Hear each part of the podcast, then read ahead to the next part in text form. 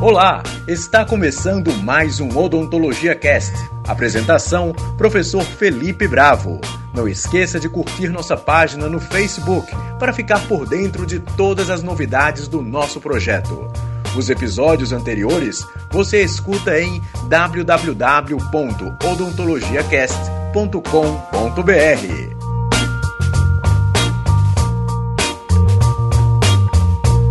Olá, meus amigos do Odontologia Cast, eu sou Felipe Bravo, estou aqui mais uma vez com meus amigos Arnoldo e Uli para a gente falar como a matemática está presente na vida do dentista. Uli, você sabe matemática?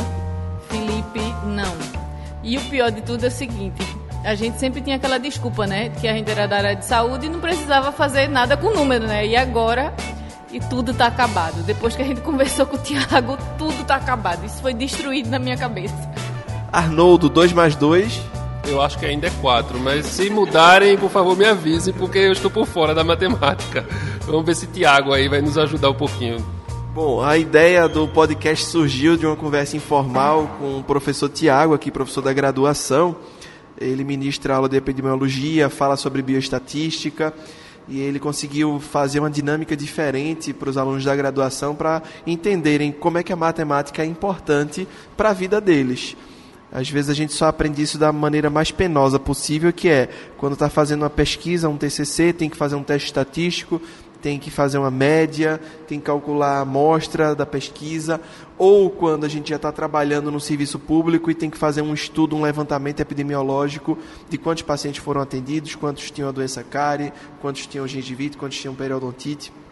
E aí a gente volta um pouquinho a entender por que, que a gente estudava essa, essa epidemiologia, essa bioestatística. Tiago, fala um pouquinho aí sobre essa importância dos números o, você não é dentista, né? Você, é, pode se apresentar, você é biólogo, mas fala um pouquinho por que, que o dentista tem que saber também matemática, qual é essa importância? Ah, primeiro agradecer aqui esse, esse papo aí com todo mundo, um, um cast que eu sempre acabo acompanhando aqui também e, e, e é, pela descontração, pelo modo de, de como vocês tratam os assuntos, ficam bem leves. Para mim é um prazer estar aqui hoje também.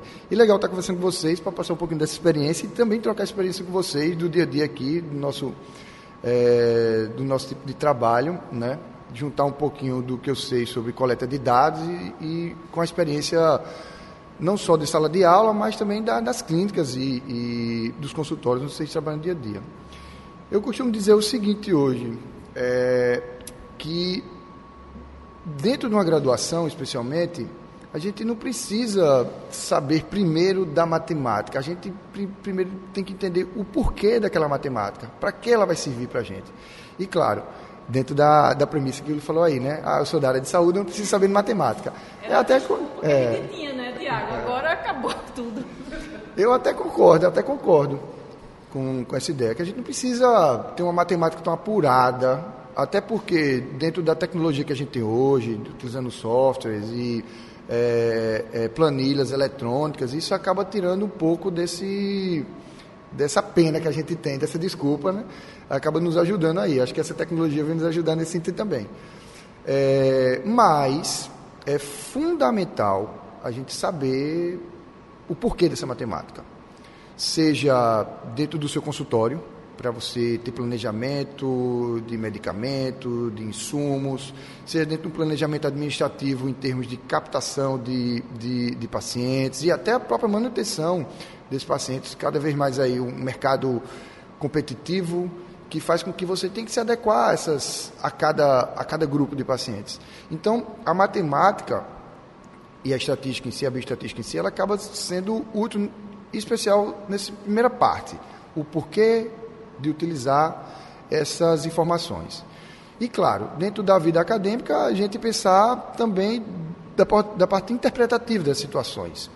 Como eu posso ler tabelas, como aqueles gráficos podem me ajudar. Lá no meu TCC, lá na frente, ou agora, né, para quem já está vivendo essa situação, é, como esses dados podem abrir minha cabeça e trazer situações novas também, né? Então, qual a primeira dica que eu dou para quem não gosta muito, não curte muito matemática? É justamente tentar entender o porquê dela. você começar especialmente entendendo como coletar essas informações de modo mais eficiente, como essa coleta de dados, se de modo falho, como pode atrapalhar você, lacunas que acabam faltando. Aí, né, Tiago, a gente fica pensando, né, quando o professor de clínica, né, enche ah. o saco, aí eu vou falar de mim mesmo, né? Eu tô na tô numa disciplina onde é o primeiro contato deles com o paciente, né? Então, nesse primeiro contato, eles só faltam me matar, porque a gente exige que eles preencham todos os espacinhos da ficha clínica. E eles ficam perguntando, para que, que eu, vou, eu tenho que preencher isso, né? Uhum. Então, a gente estava conversando que muitas vezes, até foi um exemplo que você deu aqui na, na conversa antes, é da questão da, do cigarro, da frequência do cigarro, ou então da frequência da bebida, que a gente tem um, uma lacuna na nossa ficha clínica que é, um, é, falando sobre se o paciente bebe ou fuma e qual a frequência. Né? Então, disso aí, praticamente, a gente sempre exige que o, que a gente, que o aluno preencha. Mas o que, que esse dado pode ajudar a gente, né? aí já falando da matemática? É, perfeito. É, quando a gente fala, por exemplo, nessa situação de, de alguns hábitos nocivos, né, de questão do, do etilismo, tabagismo e tal, não adianta simplesmente a gente só saber se o paciente bebe ou se ele fuma. É, um dado que vem sequencial a ele é justamente essa frequência do quanto bebe, do quanto fuma. A gente sabe que todos dois são, são nocivos, mas, claro, é, é, a assiduidade com esse tipo de, de, de, de, hábito acaba sendo ainda mais prejudicial. Né? Quando você deixa de coletar essa segunda parte, que é justamente essa, essa frequência, você acaba sem ter a noção do quanto aquele hábito ali pode ser prejudicial. É, é, pode, pode ser também uma situação simples, que, em algumas situações, e que, de certo modo, pode trazer um certo constrangimento, é um dado também muito importante, que, que eu considero importante nessa, nessa, nessa análise estatística aí. É justamente a questão da renda, do aspecto social de cada, de cada paciente. Esse aspecto social não diz respeito só a questão de como você tratar desse paciente de modo individual. Nós sabemos que essa questão social acaba trazendo consigo uma bagagem de informações também diretas de educação, de onde ele veio, que é importantíssimo nessa anamnese, nesse contato humano com o paciente, mas também na questão do próprio planejamento, de como você é, é, é, levar esse paciente um tipo de medicamento, medicamento que seja mais acessível. É, a gente sabe que medicamentos como, por exemplo, antibióticos, eles podem ter uma, uma variedade de preços imensa e que, diante disso, você pode estar levando esse tipo de informação, usando esse tipo de informação para também prescrever o tipo de antibiótico. Isso é um dado estatístico, isso é um dado matemático que acaba sendo importante dentro da, da anamnese dia a dia, dessa coleta de dados. Né? Faltando esse tipo de informação, você talvez não esteja se adequando bem à situação, à realidade de cada paciente. É, um outro né? exemplo, né, Tiago? Fiquei me lembrando agora é a escolaridade, né? Você falou da renda que uhum. pode pode estar atrelada ao fator escolaridade. Perfeito. E aí é a forma com que eu vejo, né, analiso esse dado pode interferir também na forma como eu apresento a informação ao paciente. Né? Então, ao invés de usar um termo mais rebuscado, eu tenho que usar um termo mais uhum. simplificado. Eu preciso, como você falou, prescrever uma medicação, mas às vezes, ao falar da posologia, quer dizer, como eu vou fazer essa dosagem? Então, com um paciente com menos escolaridade, eu tenho que explicar de uma certa forma, com um paciente uhum. com mais escolaridade, de outra forma. Seria um exemplo também? Perfeito. é, é, é não só de, do passar, mas também de entender que esses diferentes graus de escolaridade vão trazer diferentes respostas desses pacientes e que a gente tem que estar preparado para esse tipo de, de, de coleta de informação. Eu, é, é, dentro do, do, meu dia a dia, eu tento trazer os alunos dentro da epidemiologia, de estatística, nessa questão de coleta de dados, que na medida que você for conversar com o paciente, você não torna aquilo ali uma entrevista, torna uma conversa. Conversar é muito mais ameno do que ser entrevistado. Conversar traz um grau de intimidade maior que muitas vezes é necessário para uma boa anamnese e um melhor é, entendimento daquela situação do paciente. Tem uma coisa simples, que talvez muita gente ainda não tenha percebido, alguns já perceberam, que dentro do próprio consultório, na medida que você for conversar com seu paciente, caso você possa, dentro do seu ambiente, dentro das suas condições, é, colocar o seu birô, sua mesa de lado deixar que ele fique na sua lateral e não na sua frente. Esse simples ato de você tirar o birô da sua frente, colocar ele de lado e colocar a sua cadeira de frente para o seu próprio paciente, já faz com que aquela barreira física que está transformando aquilo ali numa entrevista vire uma conversa. Como você conversa com seus amigos numa praça. Não tem um birô na sua frente. Isso já faz com que traga confiança dessa, desse, desse trabalho, faça com que o paciente não omita informações, que um dos grandes problemas da matemática, da estatística, é também o que a gente chama de erro sistemático. É aquele tipo de erro que a gente não consegue controlar, que não vem da gente. É da própria análise, do próprio método. E a anamnese é um método de, de coleta de informação. Na medida que você tira esse birô da frente, você automaticamente está tirando a barreira física e automaticamente trazendo esse contato direto, onde traz mais confiança do paciente e, consequentemente, informações mais fidedignas que vão fazer com que aquela sua análise, lá no final, ela possa trazer uma, uma segurança maior de ambos os lados. De ambos os lados. Tiago, o que tem a ver com estatística? Tudo, porque a estatística parte primeiramente dessa coleta de informação. E uma coleta de informação fiel vai trazer, consequentemente, dados futuros fiéis também. Né? A gente não pode entender estatística como um conjunto de dados é, é, únicos, e sim de uma complexidade de conjunto de dados que vem ali.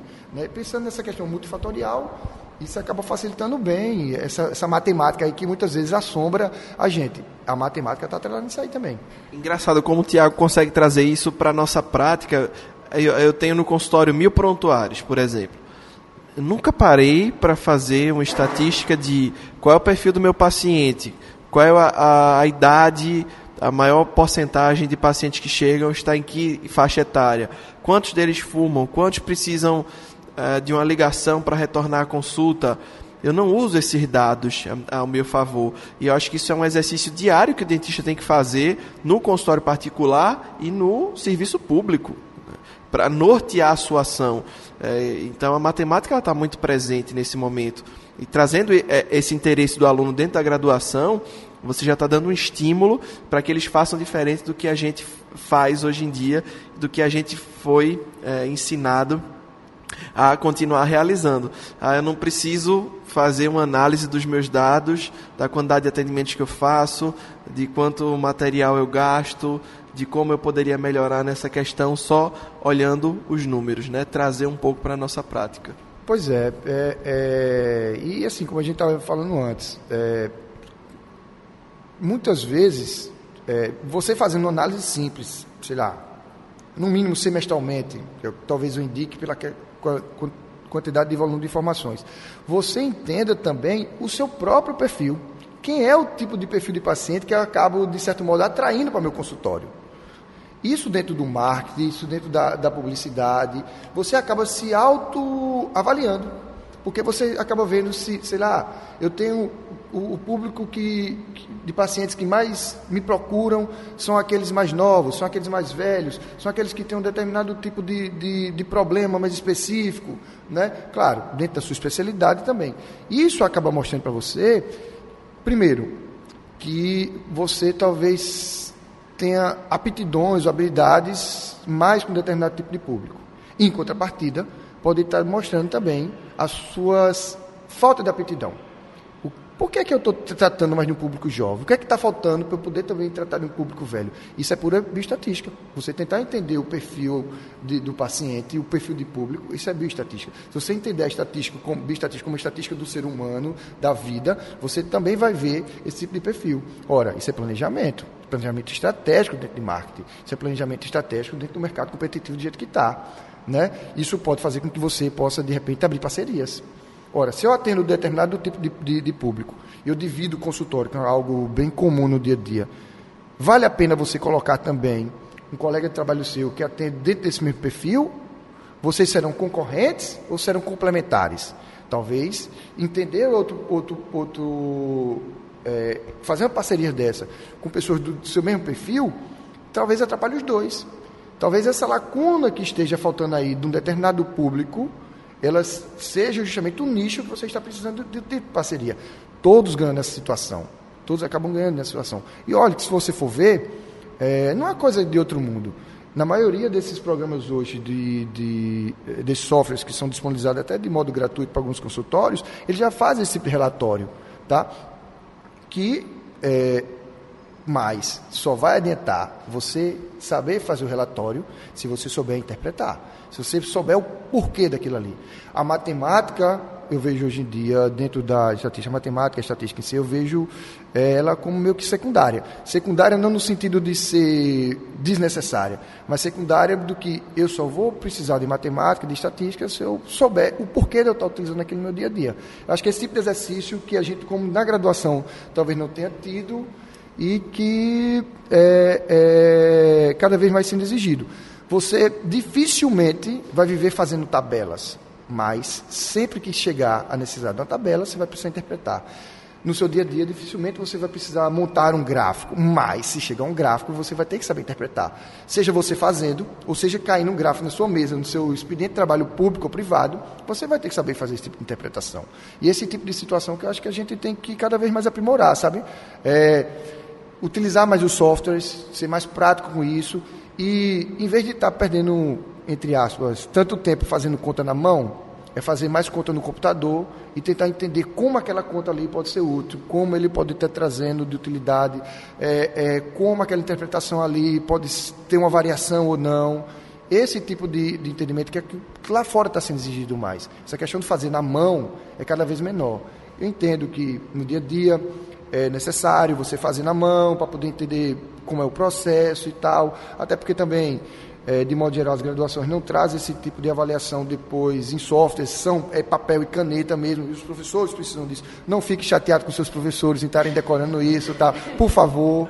É, é... Mas é engraçado que tanto tempo se perdia tentando chegar no método para é, chegar ao resultado final e hoje em dia com o próprio Google Forms, com as ferramentas do Drive, a gente consegue fazer isso rapidinho e no celular, não precisa nem do computador, né? Dentro da pesquisa, Arnoldo. É, Tiago, é, hoje, né, a gente está na era da odontologia baseada em evidência, da prática clínica baseada em evidência, e isso é para o acadêmico, é para o professor, é para quem é cirurgião dentista do dia a dia. E a gente é muito levado dentro dos artigos a acreditar no tal valor de P.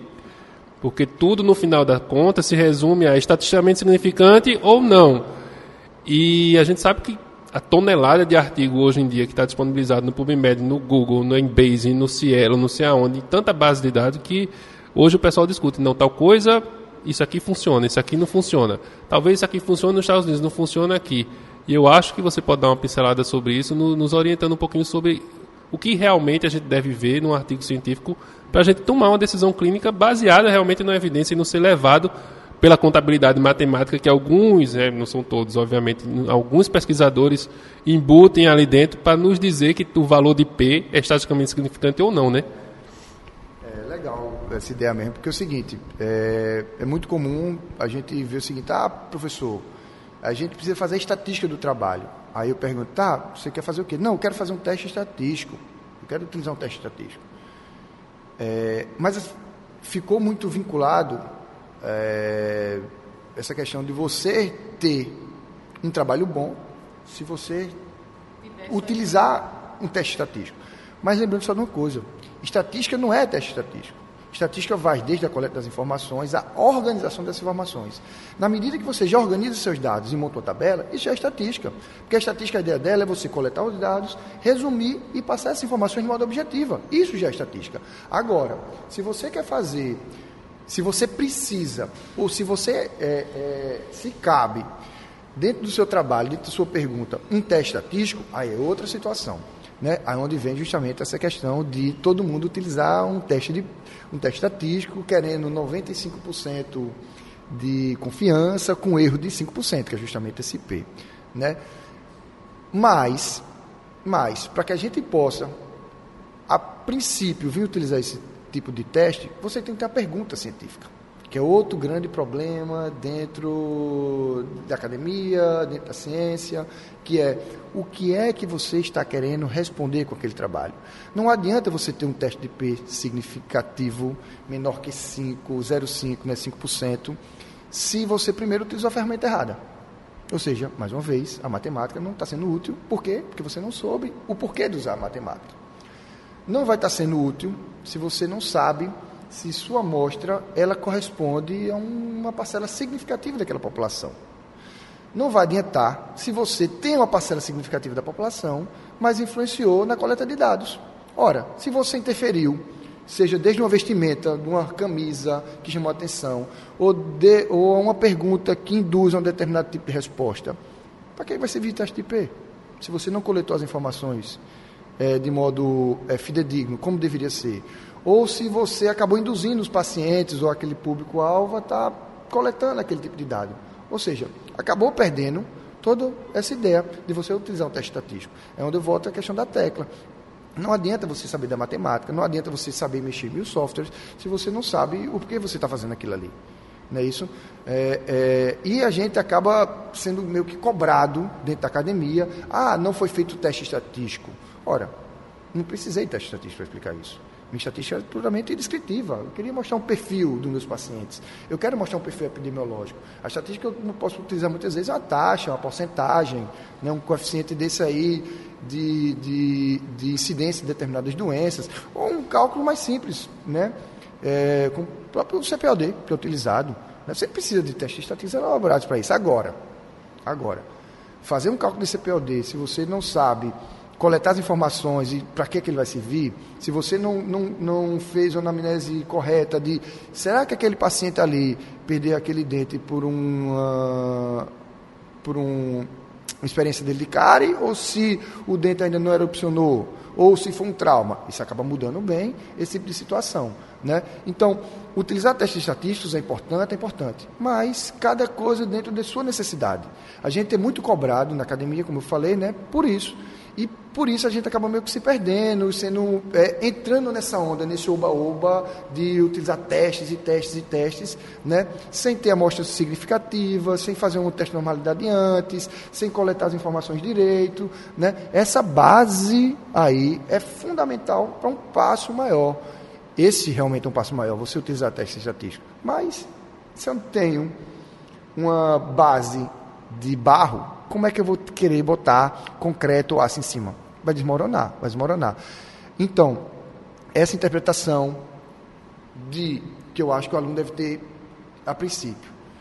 Será que esse artigo consegue responder essas informações a partir dessa amostra? Será que essa coleta de dados realmente foi bem feito, tem lacunas que possam trazer esse tipo de situação. Ou seja, essa interpretação, essa criticidade, ela vem de uma estatística básica. De uma estatística básica. Antes de vir essa questão do P, antes de vir esse teste estatístico, a gente tem que trazer para os alunos, e os alunos em si, eu acho que eles devem ter essa, essa visão, sabe? Eu sei que, é, para quem não vive isso no dia a dia, para quem não tem isso no dia a dia, até como a gente, professor, né, é, que está mais ligado isso no dia a dia, pode ser algo bem abstrato. Mas, para aquelas pessoas que vão ou já estão, chegam no seu TCC, né, vão começar a compreender isso melhor. De o porquê, o para quê e de como essas ferramentas básicas de entendimento do, é, é, é de dados elas podem ser úteis não só no seu trabalho, na hora de você fazer, mas também no trabalho dos outros. E você dizer, poxa, será que esse trabalho realmente tem essa credibilidade toda partindo de uma amostra tão pequena? Por que, que ele não me falou o tamanho da população? Né? Porque será que ele escondeu isso ou foi realmente uma falha da graduação dele de não dizer, olha, é uma amostra que leva em consideração tantos por cento da população, é, e isso tem a significância de tanto. Professor, e precisa eu saber de fórmulas matemáticas? Não, não precisa não. A internet está aí para isso. Existem dezenas e dezenas de sites hoje em dia confiáveis de você fazer cálculo amostral. Você não precisa estar tá decorando fórmula. E, de modo geral, esses sites já trazem os métodos, o porquê, as fórmulas embaixo. Se você quiser entender se aquele tipo de fórmula de amostra acaba cabendo dentro do seu trabalho. Ou seja, passou essa ideia da decoreba. Passou essa ideia da decoreba. A gente entrou cada vez mais numa era de interpretação, do porquê daquilo ali, de ser crítico, de tentar entender o porquê daquilo ali. Essa questão da decoreba acabou, a gente precisava decorar antes, a gente onde a gente não precisava pegar a fórmula no celular ou fazer um, um, uma amostragem dentro do celular. Agora sim, o porquê é importante. Quanto mais ferramentas você tiver, melhor dentro do seu elenco de possibilidades. Poxa, muito legal. Eu acho que a gente tira vários insights dessa conversa. É, você pode, a partir de hoje, já começar a mudar a maneira como você é, administra seu consultório, como você coleta esses dados e como você utiliza esse, esses dados a seu favor. Então, acho que a, a, talvez a mensagem maior que a gente tenha passado é que a gente pode e deve utilizar a matemática, pode e deve, com as informações que a gente coleta diariamente, usar esses dados a nosso favor e melhorar a nossa prática diária, certo?